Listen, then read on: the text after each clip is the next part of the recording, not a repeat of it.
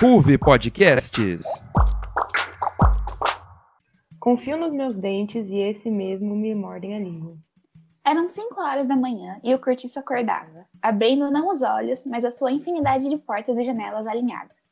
Um acordar alegre e farto de quem dormiu de uma assentada sete horas de chumbo.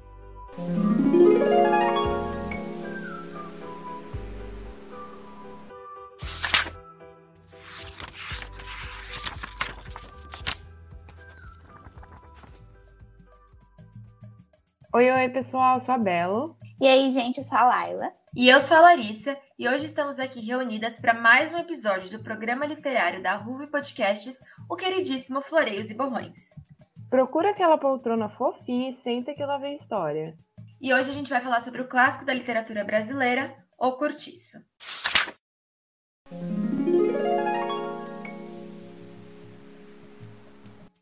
A obra do naturalismo brasileiro conta a história de um cortiço e suas diferentes personagens. Dentro do contexto da escola literária, conhecemos como a edificação ganha vida e forma a partir dos rostos, ou melhor, das personificações que o preenche. Um destes destaques é João Romão, que acompanhamos mais puramente ao longo da história, além de conhecermos seu contraponto de vida no espaço de pobreza, a vida na mansão luxuosa que ele almeja conquistar. Aloysio de Azevedo foi caricaturista, jornalista, romancista e diplomata brasileiro nascido em São Luís, no Maranhão, em 1857. Começou sua carreira como escritor em 1879, quando publicou o romance dramático Uma Lágrima de Mulher. A partir daí, junto de seu trabalho como jornalista, foi ganhando destaque pela crua linguagem naturalista e por abordar assuntos polêmicos à época como o racismo. Ao surgir sua preocupação a observar e analisar diferentes agrupamentos humanos, lançou suas obras mais populares, A Casa de Pensão, em 84, e O Curtiço, em 1890.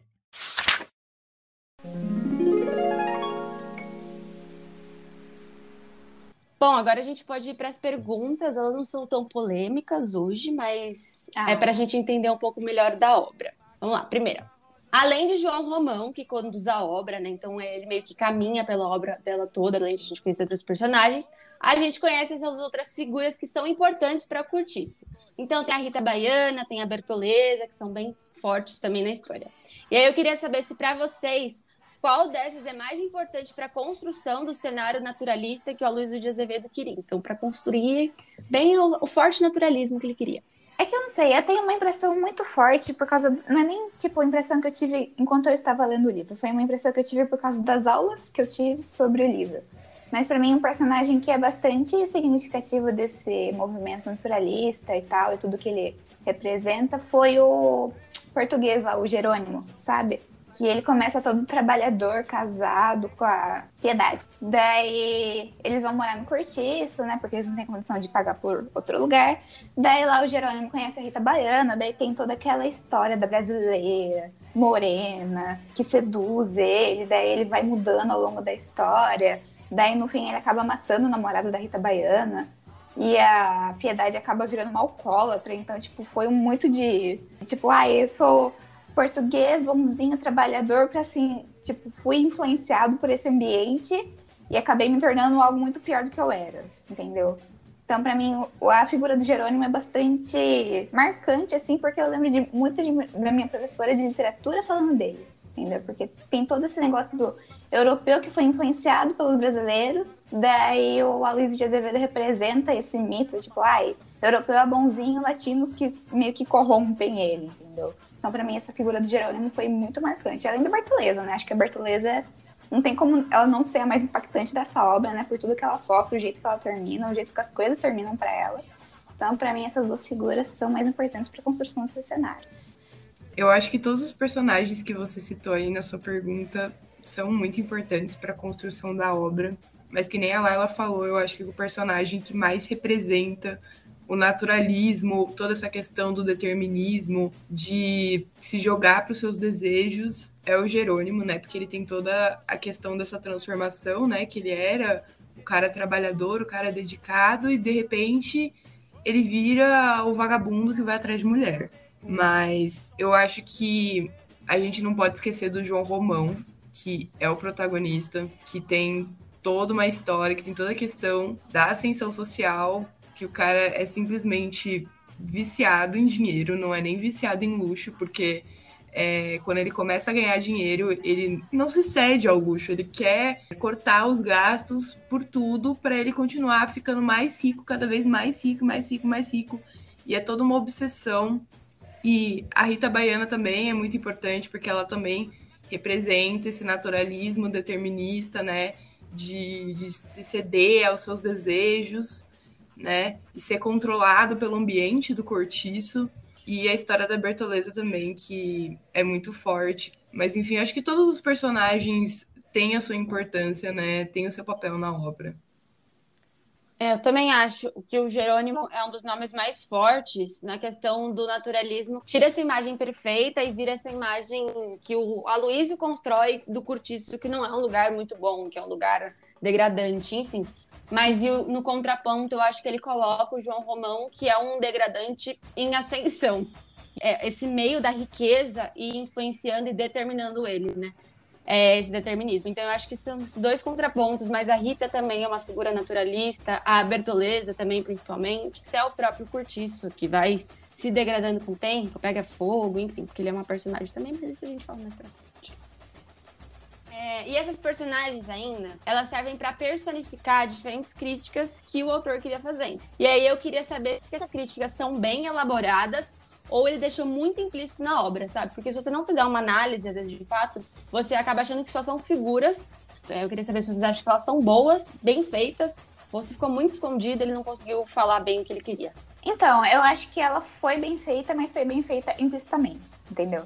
Eu acho que, pensando na sociedade que lia naquela época, em 1800 e tal, eu acho que ele não poderia deixar as críticas que ele queria fazer à sociedade totalmente escancaradas, sabe? Porque era essa sociedade que lia mais, entendeu? Tipo, os consumidores de literatura daquela época eram a elite, sociedade que tinha condições de aprender a ler, aprender a escrever e condições de comprar e consumir esse tipo de literatura, esse, esse, esses livros, entendeu?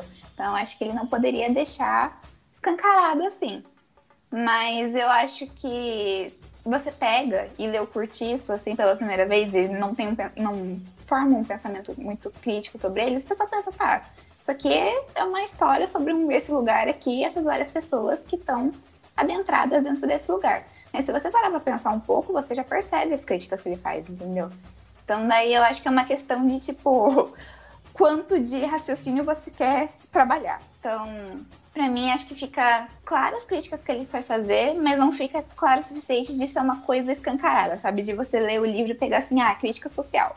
Entendeu? Você tem que entender todo o contexto, entender o que, que ele queria dizer, pegar mais ou menos as minúcias do que ele queria falar.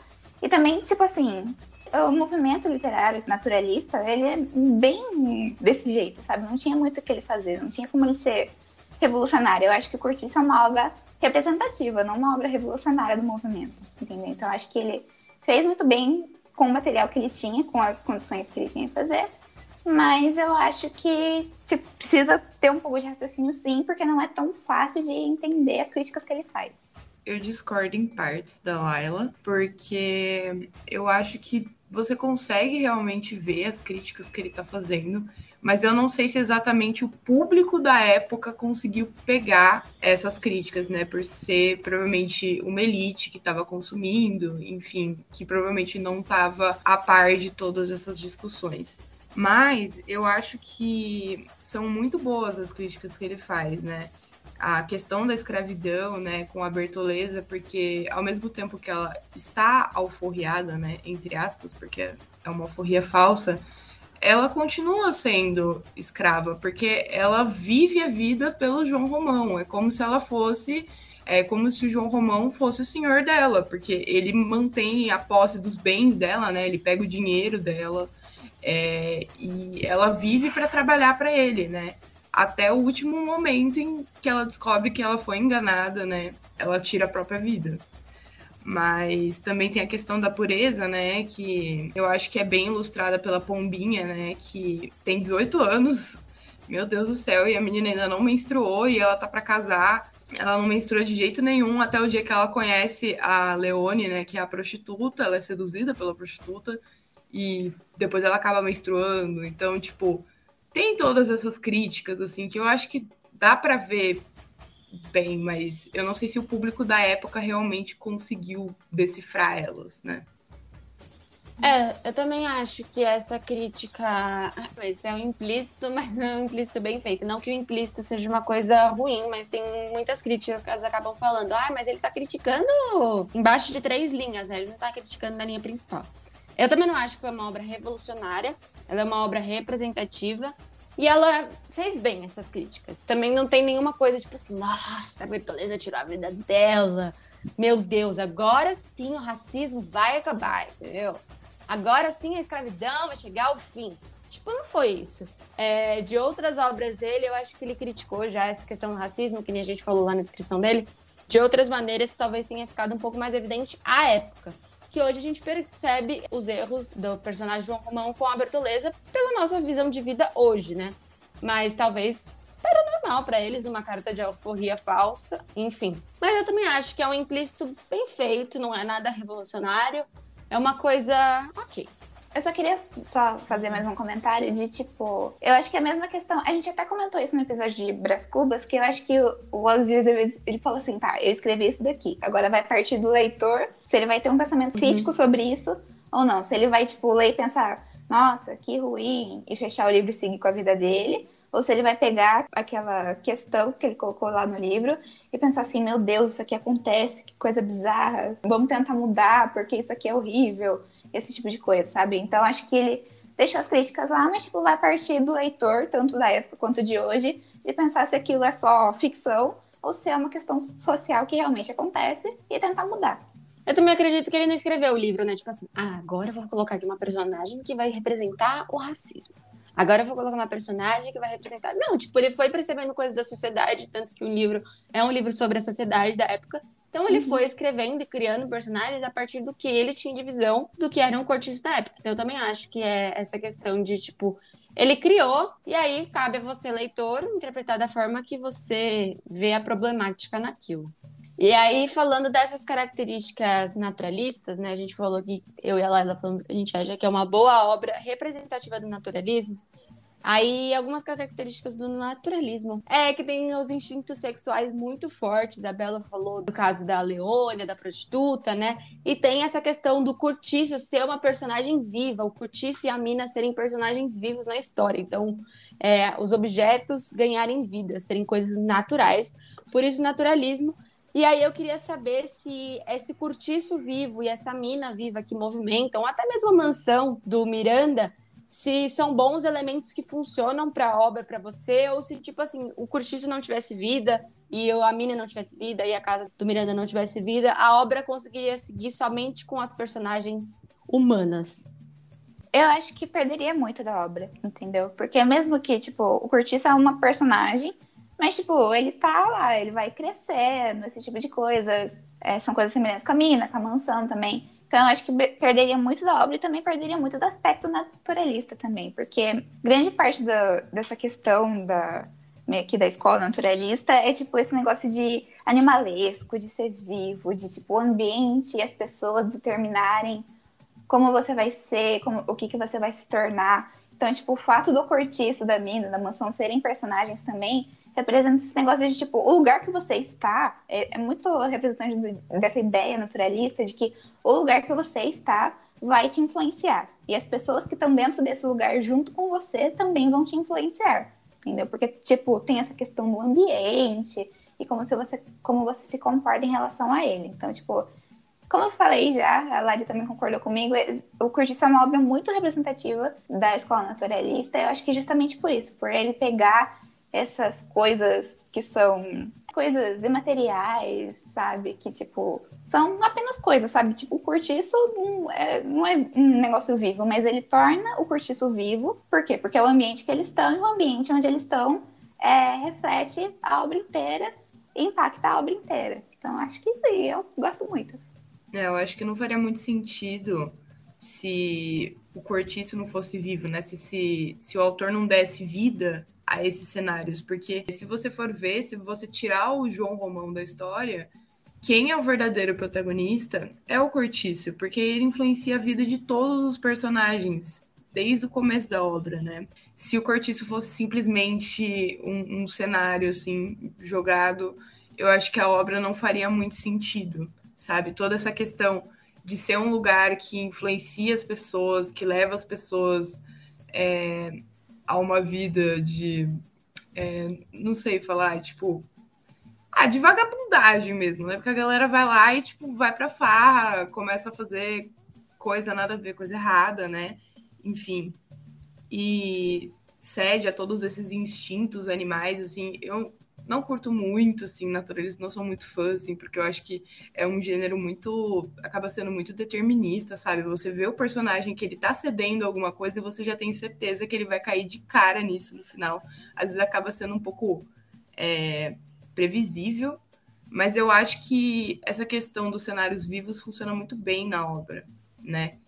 É, o gênero só me incomoda um pouco porque às vezes parece que as pessoas serem tanto aos instintos, né, que não tem nem o personagem não tem nenhum raciocínio lógico, né? Ele só tem esse instinto animal que ele vai perseguindo. É, eu também acho. Se não tivesse o Curtiço vivo, o Curtiço não seria o Curtiço. Bom, agora nossa última pergunta, né, pra gente fechar aí. Como a gente sabe, no final da história, o Curtiço acaba desmoronando, enfim, depois ele dá uma reerguida, mas sem muitos spoilers para quem ainda não leu o livro. Então, é, o Curtiço acaba caindo aos pedaços, vamos dizer assim. E aí, como a gente falou na pergunta anterior, como o Curtiço é um personagem, a gente está mostrando essa degradação social, essa degradação do meio que o Curtiço sofre. Mas eu queria saber se para vocês a mansão do Miranda, que tem a esposa infiel, que tem o João Romão, que é alguém que está se adentrando, alguém fora da elite se adentrando, se é também uma degradação social, ou se só porque ele é da elite, só porque a vida dele é boa, ele não sofre com essas questões de degradação no meio. Eu acho que ele sofre sim com degradação, mas é de uma maneira. Não é que é uma maneira mais light, digamos assim. Tipo, continua sofrendo degradação, mas parece que é muito representativo da realidade, sabe? Se, tipo, pessoas pobres, se alguma coisa der errado com elas, acabou, entendeu? Mas pessoas ricas, se alguma coisa der errado com elas, o que, elas vão fazer? Ela tem, tipo, condições sociais, dinheiro suficiente para fingir que tá tudo bem, sabe? Então, acho que é muito uma alegoria isso, talvez, sabe? Porque o curtiço, tipo, acaba ali, quase acaba. Tem, tem um surto lá no curtiço, mas a mansão do Miranda tá, tipo, maravilhosa por fora, tá tudo bem, entendeu? Só que por dentro ela, tipo, tá tão ferrada quanto o que, as coisas que aconteceram lá dentro do cortiço, sabe? Tem toda a questão de, tipo, ter coisas erradas ali também, só que aparentemente tá tudo certo. Por quê? Porque é uma representação da classe social alta, que tem dinheiro, que tem status. É, eu acho que tem muito essa questão de contraste, né, de privilégio, né, que nem a Laila falou, né, enquanto, tipo, Cortiz está desmoronando, pegando fogo. Miranda tá lá tranquilo, entre aspas, né? Porque a família dele tem muitos problemas é, interpessoais por conta dele pensar que a filha dele não é filha dele, né? Porque a esposa dele é infiel, enfim. E ele ter toda essa relação muito complicada com a esposa. O, o Miranda detesta a filha dele. A, a mulher também não é tão afeiçoada pela filha e depois entra, né, o João Romão nessa história, né, querendo ascender socialmente de novo, né, porque ele tinha dinheiro, mas ele não tinha essa questão do status, né, e por isso que ele vai atrás da filha do Miranda. Mas eu acho que realmente tem essa questão do contraste, né, o que está acontecendo no Cortiço, né, que são problemas realmente é, estruturais e tipo a família do Miranda que é completamente desestruturada. Vou usar o que a Laila falou, juntando com o que isso que a Bela falou. Nossa, formou um exemplo muito firme na minha cabeça. Tipo, o cortiço, a gente vê ele desmoronando por fora. Então a gente vê ele pegando fogo, que não sei o quê, enquanto a mansão do Miranda tá lá, bonitinha, paredes lindas, perfeitas, impecáveis. Só que quando a gente olha para dentro da mansão do Miranda, ela que tá pegando fogo, entendeu? É lá que o caos tá morando, é lá que tá tendo traição, é lá que tá tendo esse, esse só esse instinto sexual entre o casal principal, que a filha tá sendo odiada e tal, então é lá dentro que tá pegando fogo. E se a gente olha para dentro do cortiço, mesmo enquanto ele está pegando fogo, vai fazendo essa ideia aí, eles estão lá, então, sabe? Quando o cortiço pega fogo, todo mundo vai lá, se une pro cortiço se reerguer novamente. Eles não abandonam o cortiço, eles não vão embora. Então, tipo assim, é esse contraponto que eu acho que é o contraponto principal da história entre a mansão e o cortiço é que a degradação social ela existe nos dois lugares, mas elas acontecem de forma diferente. E como ela é vista pela gente também é diferente, porque às vezes a gente olha para a mansão e fala: "Não, a mansão tá perfeita, o cara é rico, tá tudo bom". Mas se a gente olha para o cortiço, tá tudo bom lá também, porque eles vão é, se reerguer, sabe? Uma hora eles conseguem se reerguer, no final eles se eles tornam o cortiço de novo com seus problemas, que nem a mansão do Miranda não desmorona com os seus problemas também, entendeu? Todo mundo, vai, todos esses lugares estão sendo degradados, mas a forma que eles estão sendo degradados é diferente. Como a gente, eu digo a gente, as personagens lidam com essa degradação é diferente também.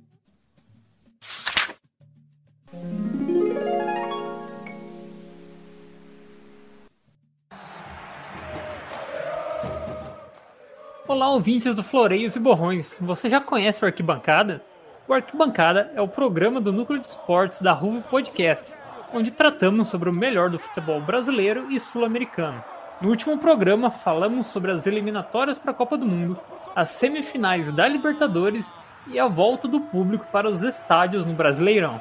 Quer saber mais? Então procura o Arquibancada no Spotify e fique por dentro de tudo que acontece no futebol brasileiro.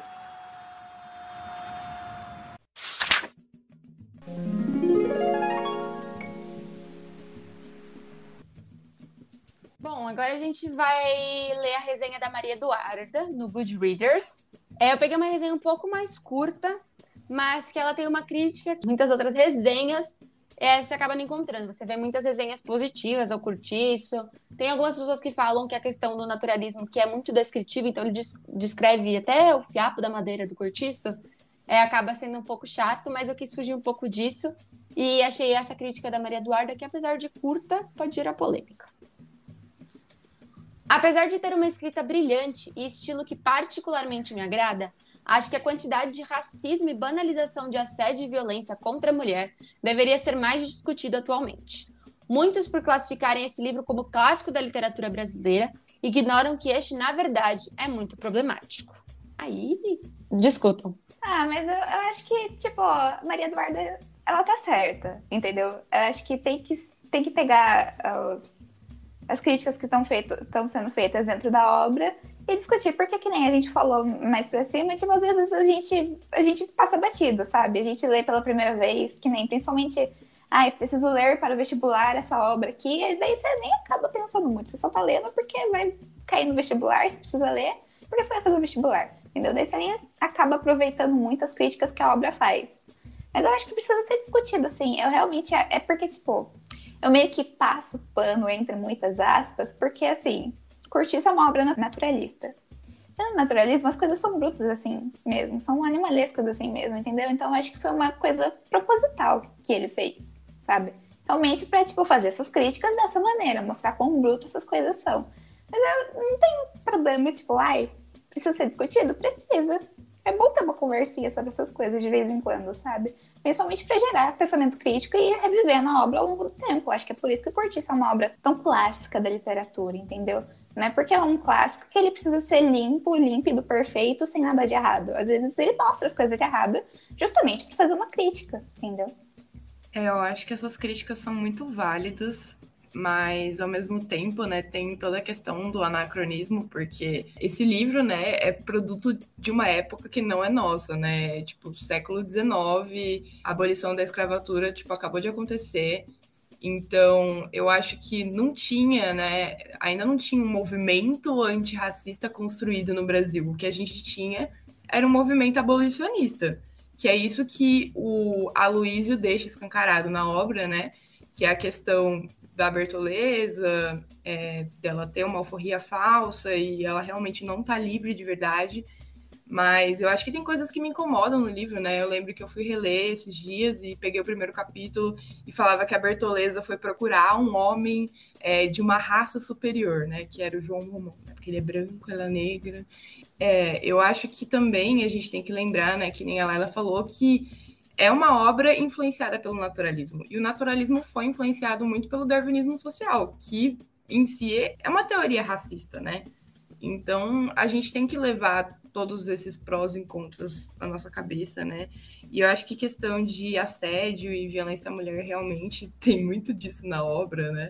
É, a Rita Baiana é uma personagem extremamente sexualizada, mas eu acho que tem muito a ver com o gênero também, né? Toda essa questão da animalização e caracterização dos personagens. A gente não pode olhar para uma obra do século XIX com os olhares do século XXI, com as problemáticas que a gente coloca na sociedade hoje em dia. Ele colocou as problemáticas da época, então a problemática é, desse movimento abolicionista tá lá na obra, sabe? E ele já era revolucionário por criticar é, da forma que ele fez, se foi certo ou errado, essa questão de ele colocar a raça superior. Eu também acho, às vezes, dá, dá uma, não uma irritada, mas tipo, quando você tá lendo, você fala, meu Deus do céu, mas essa mulher parece só que ela é um fruto de sexo, entendeu? Ela é uma máquina de sexo. Quando na verdade ela tem muito mais coisas por trás. A gente não conhece a Rita Baiana, a não ser a Rita Baiana dançando, porque para mim eu só lembro da Rita Baiana dançando de noite no curtíssimo. Mas a obra pede isso, o naturalismo pede isso, a escrita do Aloysio pede isso, o curtiço personagem pede isso, entendeu?